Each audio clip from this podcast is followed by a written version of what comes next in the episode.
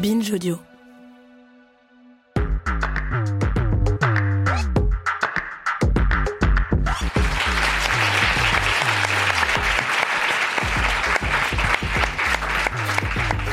On va passer maintenant euh, à l'échange euh, avec la salle. Donc, si vous avez des questions ou juste des partages d'expérience ou envie d'ajouter quelque chose, euh, on a hâte de vous écouter. Vous demandez à Charlotte, elle viendra à vous. Je voulais juste dire que moi j'étais d'accord et que souvent les mecs toxiques sont aussi des bons coups, mais euh, vaut mieux quand même pas rester avec. Je, je conseille aussi de sortir du truc, si enfin si possible quoi. C'est pas facile. Merci pour ce soutien. est-ce que c'est pas parce qu'il y a une un maximum de mecs toxiques, donc forcément parmi ces mecs toxiques, il y a des bons coups? Enfin, Si, il Aussi. y a une question de maths. Si, si, je pense, t'as raison. Non, mais je pense que le, le- le fond du truc, on l'a aussi, dé, enfin, on l'a aussi débunké, c'est de dire que, enfin, la façon dont on a grandi, euh, comment on a été sociabilisé dans l'amour, on a appris à trouver sexy la personne qui veut pas de nous. C'est ça qui est, enfin, à cause de la misogynie qu'on a intégrée. Ce qu'il y a, c'est que s'il veut pas de nous, ben, comment euh, on va réussir à se taper? Non, non, Non, mais tu vois, qui je veut, rigole. tu vois ce que je qui Je joue rigole, avec ça, je tu vois, tu rigole. vois ce que je veux non, dire. mais tu vois, pendant Ouais. moi, avant-hier, il y a un mec que j'aimais bien. Euh, petit exemple marrant. Et euh, je vais à une soirée et tout, je me dis trop bien, je vais le voir. Et on s'est envoyé quelques textos. Et là, il vient me voir, il me dit, tu sais, j'ai un problème. J'hésite entre toi et une meuf, euh, ma stagiaire de 23 ans. Ah là là. Euh, j'ai 40 ans. hein. Il en avait 43. Euh, et donc là, je me dis, bah voilà, ça c'est un mec toxique, typiquement. Ouais. En, en effet, maintenant, après l'expé- enfin 20 ans d'expérience, je pense que je lui ai rayonné et je lui ai dit, ha ha ha, euh, je sais que je ne te reverrai jamais. Mais tu vois, en fait, euh, Mais surtout, il attendait ça- quoi de te dire ça? Bah, mec toxique. Que tu le, que tu lui dises maintenant, choisis-moi. ou- Oui, voilà. C'est Ou que tu le dises maintenant. Ouais. C'est comme ton truc des cheveux gras là. Ouais. C'est genre, euh, t'es pas mal, mais euh, t'as les cheveux gras. raison, bah là, c'est non mais c'était c'était toxique ou c'était teubé? Enfin, c'était. Oui, c'était les deux.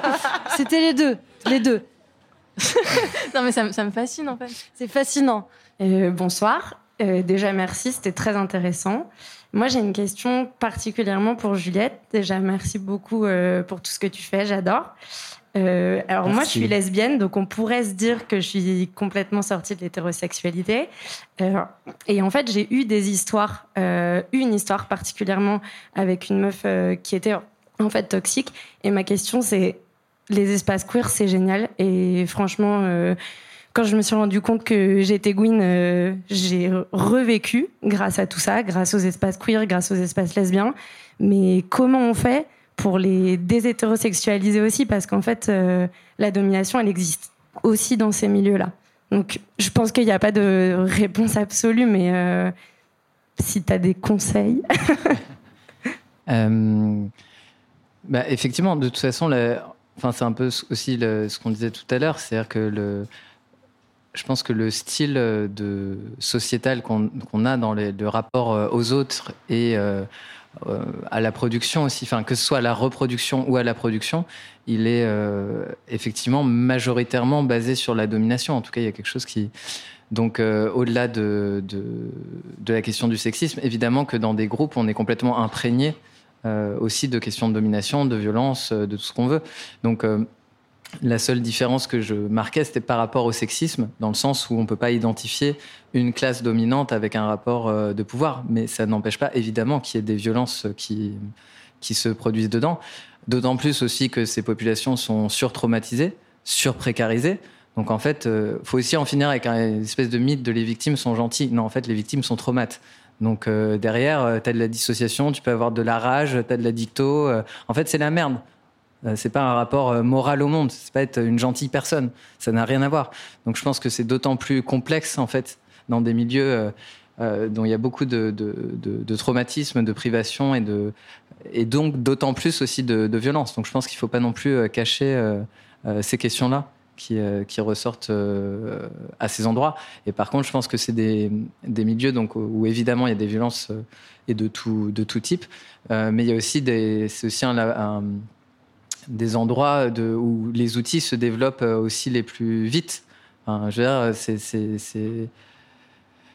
c'est, là où il y a, vraiment euh, des, en termes de, questions du, par exemple, du consentement, de développer des outils extrêmement forts, de, de, parler, de, que ce soit conceptuel ou de manière appliquée, en fait, euh, il y a beaucoup, beaucoup de choses euh, qui sortent à ces endroits-là et qui me semblent où il y a quand même une attention particulière qui est portée dessus. ou en termes de justice, comment faire justice. Enfin, il y a beaucoup aussi de réflexions là-dessus qui me semblent hyper, très, très productifs, en fait. Ou à la pointe, en tout cas, en termes de, sur ces idées-là. Mais c'est vrai que j'ai pas de, de réponse particulière là-dessus, si ce n'est que j'ai l'impression qu'il y a des violences et il y a par contre une sensibilité aussi à vouloir les, les, combattre ou en, ou en, prendre compte. Ou en...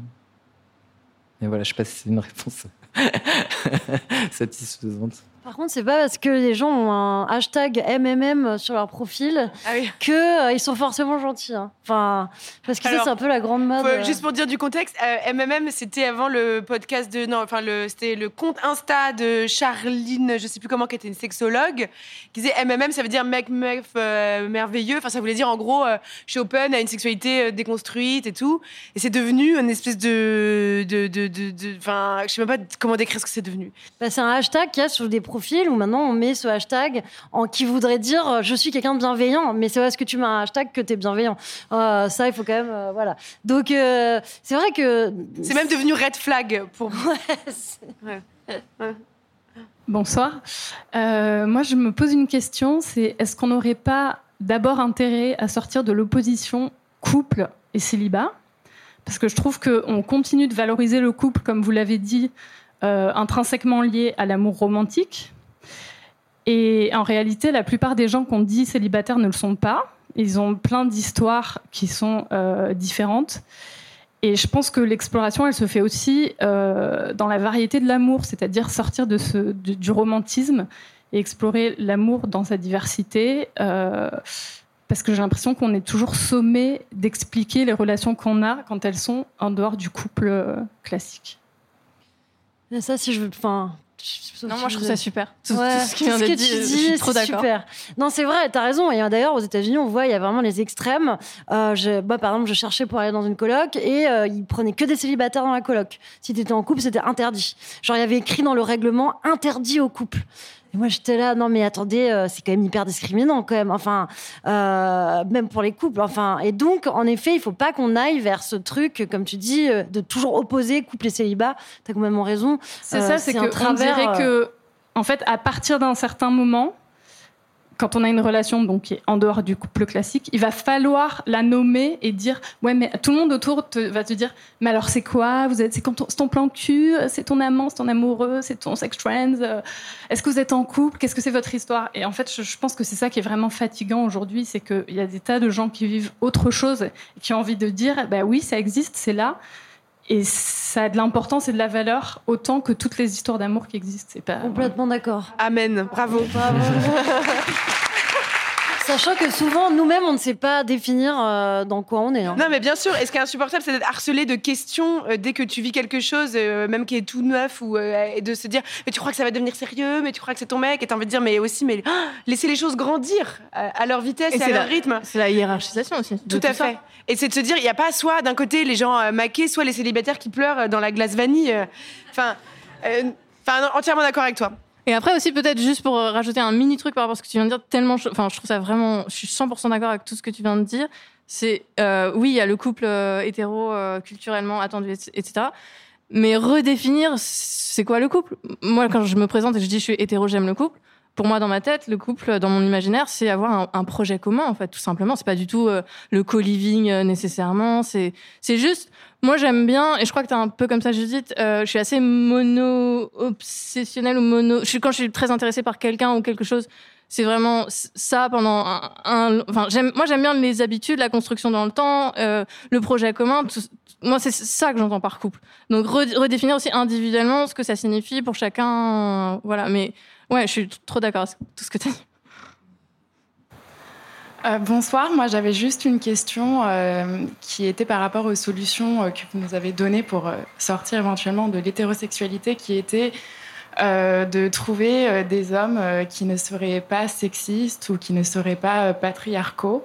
est-ce que vous avez réussi à le faire? Et si c'est le cas, où est-ce qu'ils sont? Je pense qu'on serait pas là. Hein. C'est moi, j'ai trop envie de répondre. Bah, en fait, c'était la problématique de ces dix dernières années, j'ai envie de dire, et c'est vrai. Euh, et en fait, je pense, enfin, dans mon cas, la solution, et je pense que c'est transposable à, pas mal de meufs, c'est arrêter d'arrêter de me minorer, qui est une chose que j'ai faite pendant très très longtemps. Et, et c'était un peu un cercle vicieux où je voyais que apparemment je faisais peur et on me disait que j'étais castratrice, machin truc, je trouvais ça débile, je comprenais pas, euh, machin. Mais et comme comme j'avais ce retour-là très souvent, j'étais vraiment dans. Alors quand bien même je ne disais rien parce que j'étais très tard mutique, quasi, je ne bougeais pas, mais quand même j'avais ça comme, retour. Donc genre, enfin, je, je, je, je me minorais, j'étais très rassurante et très dans la douceur tout le temps. Et, et à un moment, j'ai compris qu'en fait, bah, des mecs sensibles et pas patriarcaux et bien dans, dans leur peau, ça existe. Et qu'en fait, de cesser tout simplement de me minorer et de dissimuler presque mon féminisme par omission, etc. En arrêtant de faire ça, en fait, ça fait un espèce de tri sélectif tout seul, sans rien faire. Et, je pense que de manière générale, euh, dans la vie, plus on tend à... Alors après, évidemment, il y a toutes les questions de matérialisme, euh, bien sûr, qui sont un, gros point. Mais tant que faire se peut, si, on peut tendre à aller vers assumer qui on est profondément et ce qu'on est, etc., je pense que ça, crée un espèce d'écosystème et que au bout d'un moment, ça attire à soi, sans qu'on ait rien à faire, les gens qui sont prêts qui ont envie de fonctionner dans cet écosystème euh, qui nous correspond. Euh, je pense que ça fait partie des peut-être des pistes euh, possibles. C'est vrai que je trouve que c'est facile euh, aujourd'hui de, par exemple, de voir quand il y a un abus dans celui qui range pas, enfin dans les tâches ménagères. Enfin, c'est pas toujours facile, mais en tout cas, on arrive à voir, tiens, est-ce qu'on peut se partager les tâches Il y a des trucs comme ça. Mais par contre, ce qui est toujours très difficile à faire, je trouve, c'est parler de ses émotions. J'ai l'impression qu'il y a encore énormément de gens qui n'arrivent pas à définir leurs émotions. Quand ils sont en colère, ils n'arrivent pas à dire je suis en colère. Et ça, je pense que c'est vraiment dans ce dialogue-là qu'on peut, à mon avis, euh, non seulement lutter contre toutes les formes de domination, mais aussi de pouvoir euh, construire des choses ensemble. Euh, et c'est très dur. Enfin, moi, j'ai toujours la prochaine révolution, ce sera la révolution émotionnelle. Euh, celle d'après, si on arrive déjà à définir et à dire quand ça va pas, et à se le dire et dire pourquoi l'autre nous fait de la peine et que l'autre arrive à entendre ça aussi sans, sans se carapacer et fuir le conflit. Enfin, si, ça sera déjà un grand pas je pense qu'est-ce qu'elle demandait, je, euh, sans vouloir abuser euh, ta question, c'était est-ce que vous, vous les avez trouvés, ces mecs? Grave. Ah, bah c'est cool. Ah, bah, non, pas beaucoup. Moi, j'en, on va y répondre. Ah non, toi d'abord. Euh, ouais, moi j'en, ai trouvé deux et un qui était qui était pas du tout, enfin qui était une brique en féminisme. Clairement, il connaissait absolument rien. Mais dans sa vie, c'est quelqu'un qui n'avait jamais été dans des, dans des schémas prépensés. C'était un garçon qui tricotait quand il avait 18 ans. Enfin, il, était, vraiment dans une espèce de, masculinité tranquille et sans aucun préconçu, ou en tout cas très peu. Et euh, donc lui, il était carrément super. Euh, et je lui ai transmis euh, des bases de féminisme. C'était super super passionnant, super impressionnant. Et après, ouais, mais c'est juste une expérience de vie, c'est pas. Non, mais c'est intéressant. Bah, et en échange, tu t'as appris à faire du tricot ou pas? Et, euh, et, non, en fait, c'est quelqu'un qui est venu à moi et ça a mis un peu longtemps à se faire, mais il y avait quand même un truc de circulation dans la séduction, etc. Et j'en ai rencontré un autre. Alors là, c'était à l'étranger. Et là, c'était un mec qui était dix mille fois plus féministe que, euh, que moi au moment où je l'ai rencontré.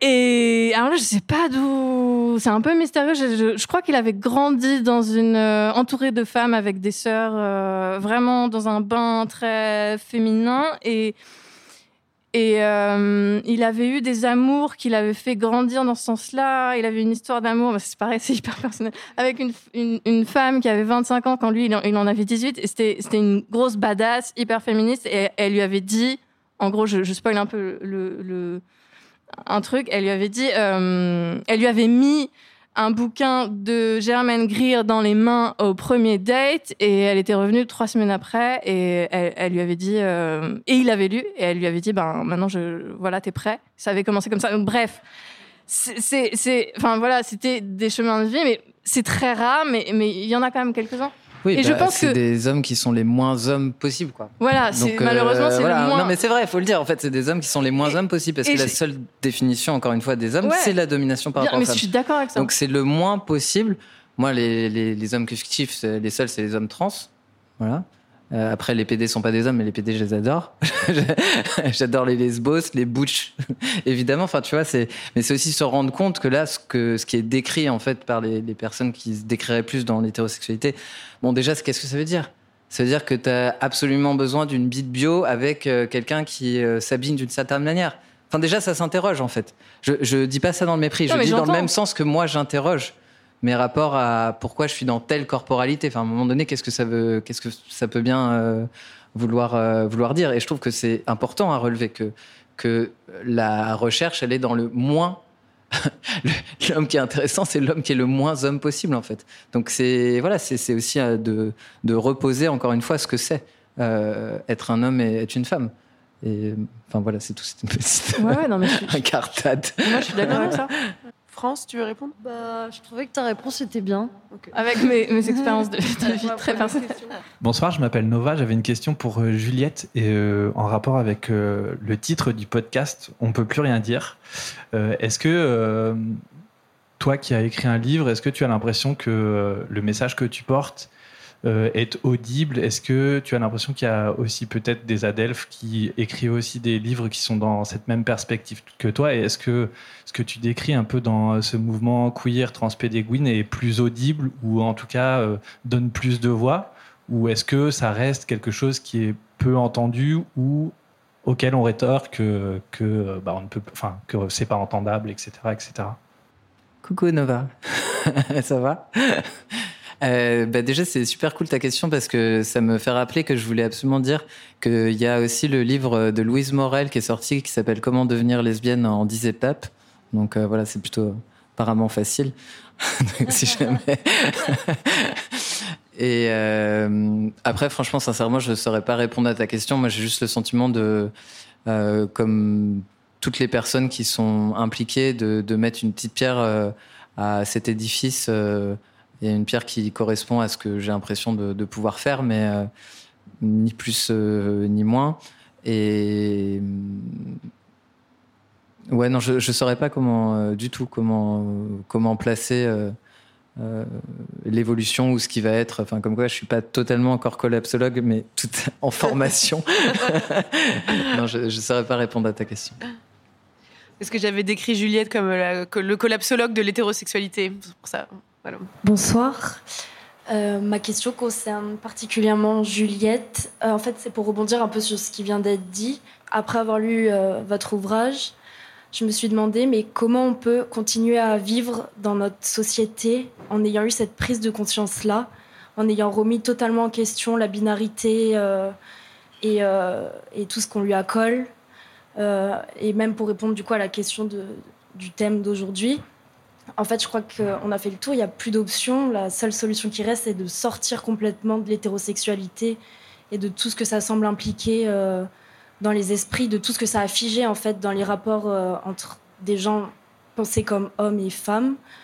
Et une fois qu'on a fait cette démarche-là de, tout déconstruire, de se rendre compte qu'avant tout, on est des individus et que finalement, euh, on a chacun une façon d'être qui nous est propre et qui ne devrait pas du tout être définie par ce qu'on a entre les jambes ou ce qu'on n'a pas ou ce qu'on devrait avoir. Et du coup, comment on continue après à relationner avec des gens, euh, à continuer à rester dans ce système-là qu'on dénonce et qui, enfin, je sais pas comment expliquer, mais enfin, j'ai l'impression que vraiment ça a été un coup de massue dans, ma vie d'avoir pris conscience de ça. Et je me demande, mais comment continuer et garder la force de, je sais pas, de trouver encore un sens à tout ce qui se passe, alors qu'en fait, euh, il semblerait que ce soit complètement insensé ou pas du tout viable. Euh, J'ai entendu parler de microdosing en LSD.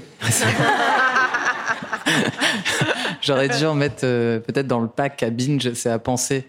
mettre une petite dose, soit d'antidep, soit de. non, mais, non, mais en tout cas, ça me touche ce que tu dis. Euh, ouais, vraiment, ça me touche ce que tu dis. Et bah, personnellement, en tout cas, je, mais parce que j'ai aussi des privilèges en termes matériels, c'est-à-dire j'ai pas à m'inquiéter de, quoi je vais manger ou si j'ai un toit sur la tête. Donc évidemment modulo et c'est un énorme modulo ça, mais du coup euh, j'ai l'impression que j'ai rencontré aujourd'hui, même si ça a été assez euh, tardivement, mais je pense que générationnellement, en tout cas j'ai l'impression qu'il y a quelque chose qui bouge chez les personnes plus jeunes. mais j'ai mis beaucoup de temps à rencontrer des personnes avec qui ces, ces questions-là ou ces positionnements-là n'étaient plus en travers en termes de, sociabilité. Et peut-être ça fait depuis que j'ai allé, là j'ai 36 ans, donc quand j'en avais 28, 29 ou quelque chose comme ça. C'est arrivé assez tard, mais aujourd'hui j'ai l'impression d'avoir vraiment un, groupe euh, d'amis où euh, c'est plus du tout. Euh, enfin, ces questions-là se, se, posent plus en tout cas de, cette manière-là. C'est beaucoup plus ouvert. Donc je dirais que pour moi la résolution était vraiment en termes de, de sociabilité, quoi. Mais du coup, ça voudrait dire qu'on se sentirait vraiment bien qu'avec quelques personnes qui auraient eu cette prise de conscience-là, cette prise de recul, et du coup, le reste du temps, on devrait continuer presque à jouer un rôle euh, pour encore rentrer dans le moule. Euh, je, t'avoue que moi, je me suis installé en libéral, tu vois. et c'est vrai.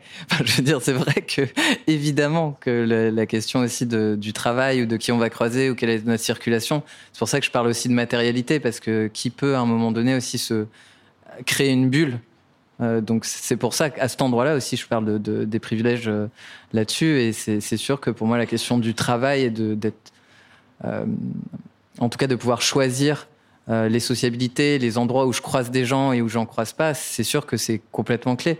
Je suis aujourd'hui évidemment, enfin, je suis dans un cabinet que partagé avec des personnes queer.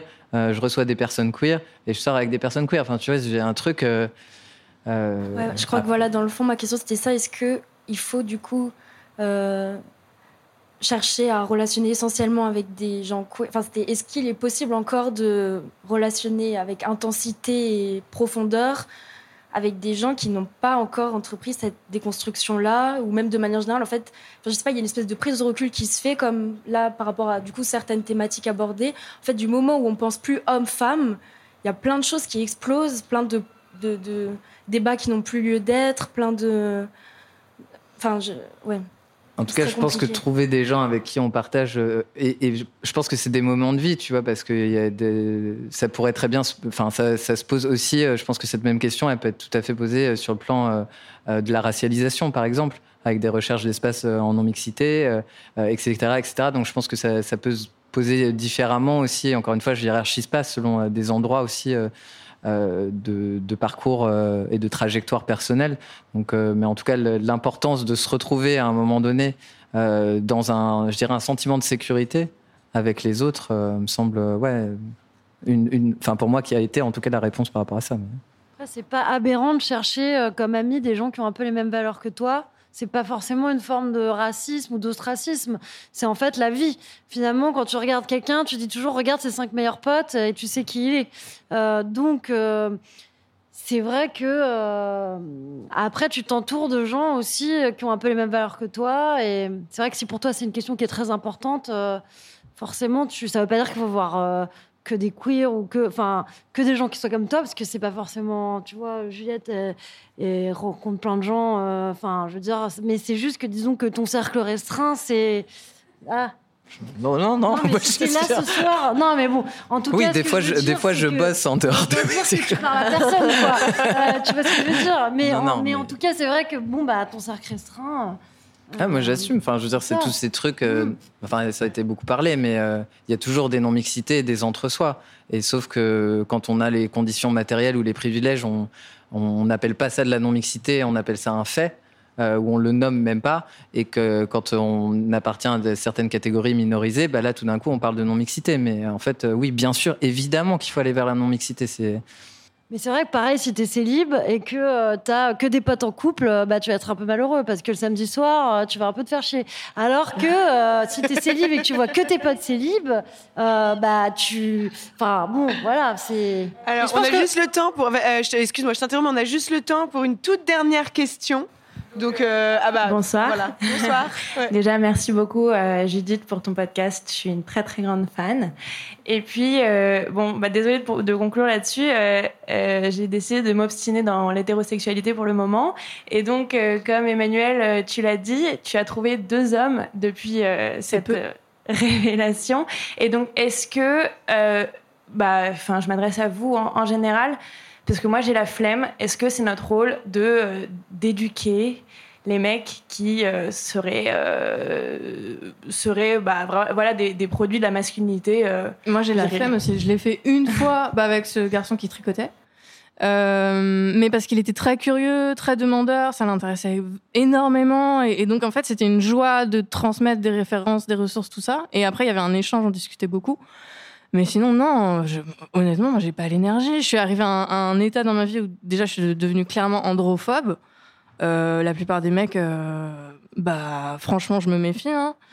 Et, euh, et j'ai pas, non, j'ai pas l'énergie de faire ce travail-là. Je- Moi, j'aimerais qu'on organise une grande fête où on ramène tous les ex qu'on a déconstruits et on fait un troc Ah ouais, des ça ex. serait tellement bien. Ouais, voilà. Comme ça, euh, on n'a pas fait le taf pour rien. Voilà. Ouais.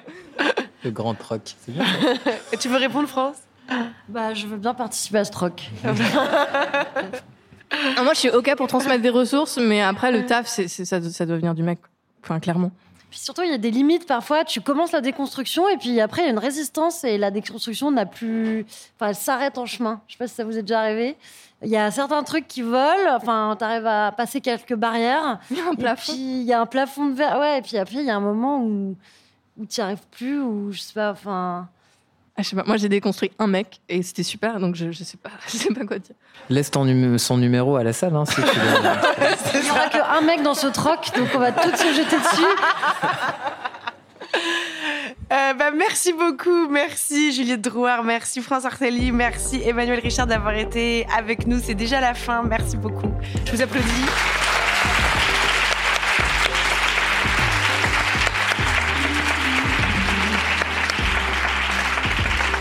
Et merci au point éphémère de nous avoir accueillis. Merci à vous qui nous écoutez, qui êtes venus nous voir. Merci à notre chargée de production, Charlotte Bex, elle est là-bas. Merci à Elisa Grenet qui nous a réalisé. Et merci à Naomi Titi qui a trouvé le titre Faut-il sauver l'hétérosexualité? On peut plus rien dire, c'est le podcast de débat de Binge Audio, c'est tous les vendredis sur toutes les applis. J'espère que vous allez vous abonner. Ah